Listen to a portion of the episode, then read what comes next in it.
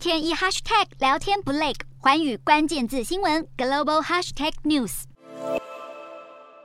与联合国秘书长古特瑞斯开心握手合照。日本首相岸田文雄在一号出席今年的禁止核子扩散条约审议大会，成为第一位与会的日本首相，并且用英语发表演说。岸田声称，必须共同认识到始终坚持不使用核武器的重要性，绝不允许类似于俄罗斯凭借核武器进行威胁的行径，更不允许动用核武器，长期必须是最后一个核爆地。另外，日本将向联合国出资一千万美元，成立青年无核领袖基金，邀请未来领袖。就访日了解核爆的真实情况，打造年轻一代旨在废除核武器的全球性网络。而古特瑞斯同样认同各国应该坚持不使用核武。今年的禁止核子扩散条约审议大会将在八月二十六号前，针对核裁军、禁止核子扩散以及和平使用核能三大重点进行讨论，并以通过明载未来对策的最终文件作为目标。不过，永和强权俄罗斯暗示动用核武入侵乌克兰的情况之下，这场大会能否达成核裁军协议也成为最大焦点。而美国总统拜登则是呼吁俄罗斯斯及中国参与核子武器管制的协商，并称莫斯科在侵略乌克兰之后特别负有展现责任的义务。